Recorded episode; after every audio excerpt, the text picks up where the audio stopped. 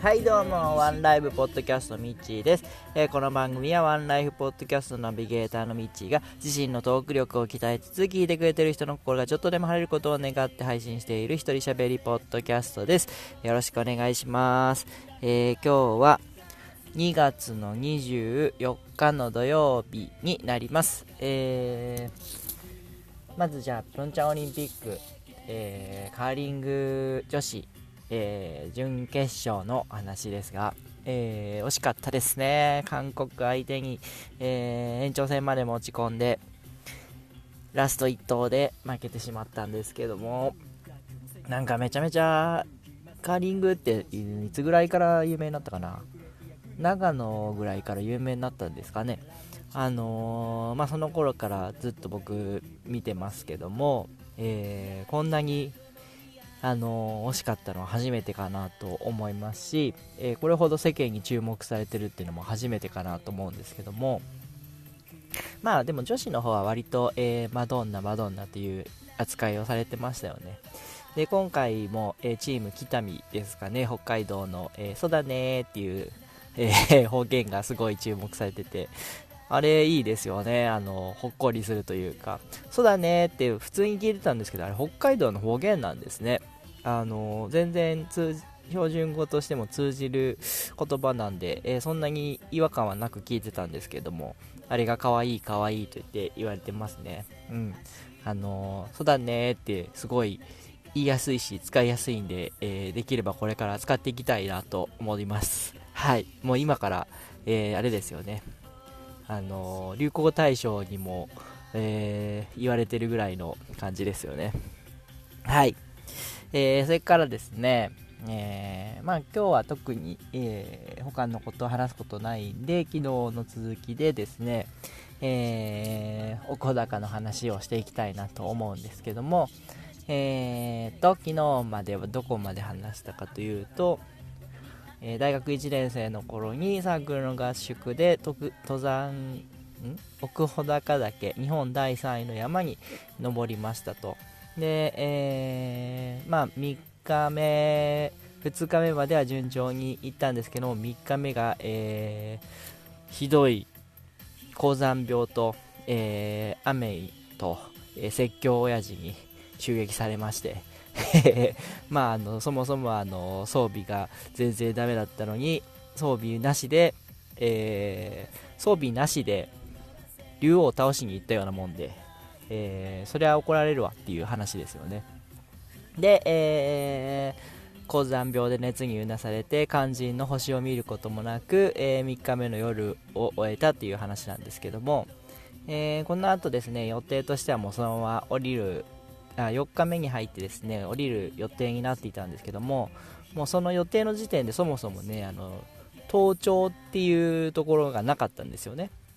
で日本第3の山に登ろ登っているのに、えー、登頂しようっていう予定がそもそもなかったっていうことからも、えー、先輩たちがこの山がどんだけすごい山かっていうのを認識してなかったっていうのが分かると思うんですけどもあのー、そう一番上の山小屋まで行って登頂に行かなかったのは多分僕らだけだと思います。で、次の日ですね朝起きたらですね、まあ、あの薬が効いたのか、あの体調の方は急にだいぶ良くなっててですね、まああの顔色はあまり良くなかったという思うんですけども、まあまあ普通に歩けるぐらいにはなっていてですね、で朝早く出発で、えー、一番この旅の中で一番良かったのがそのそこでご来光を見ることができてですねそれは本当綺麗でしたね。雲海の上にこう上がっていく、えー、朝日っていうのはすごい綺麗で眩しかった思い出があります。で、えー、まあ、4日目普通に降りていくんですけども、えー、もうねあの 3000m 超える山なんで上の方にはですね万年雪といってですね、えもう夏でも溶けない雪がこうあってですねなんていうの積もっててこう下に下がもう溶けて水になってく流れていくんで空洞になってて雪のこうトンネルをくぐり抜けるようなとことかもあったりして、えー、でそんな感じで、えー、雪と戯れつつですね 下っていきました。で、えー、まあ、下りはそんなにこう大した事件とかはなかったんですけどもまあそれでも結構な距離ありまして6時間ぐらい多分歩いてどんどん降りていって、まあ、最初は本当岩だらけの中から、えー、徐々に徐々に木が生えてきて草が生えてきて森みたいなとこになって、えー、牧場みたいなとこに出てみたいな感じで、えー、徐々に徐々に降りていってですね、えー、長野の方から入ってですね岐阜の方に抜けるルートだったんですね。で、えー、降りてきたところにえーと、温泉宿みたいなのがありましてそちらに、えー、泊まりました。で、えー、その温泉宿に着いて一番に、まあ、お風呂に入ったんですよ。うんと多分シャワーとかはあったと思うんですけどもあの一番上はなかったと思うんで最低2日3日は、えー、お風呂入ってないような状況で、えー、帰ってきて温泉に入りましてで僕はもうその時はですね、えー、昨日言ったように遭難しかけたりもして、えー、高山病で苦しんだりもしてたんで温泉に入った時にあの大号泣1人で大号泣しまして でもうこんなにこんなに生きてることを実感した時はないですみたいなことで、えー、もう先輩たちが心配するぐらい号泣しましてですね涙が溢れてきてですねあのー、18歳にして初めてこう性の喜びを感じた瞬間でしたね。で、えー、まあ、その日はその温泉宿に泊まりまして、え、次の日電車と最後も電車かな。電車で、え、高松まで、え、帰ってですね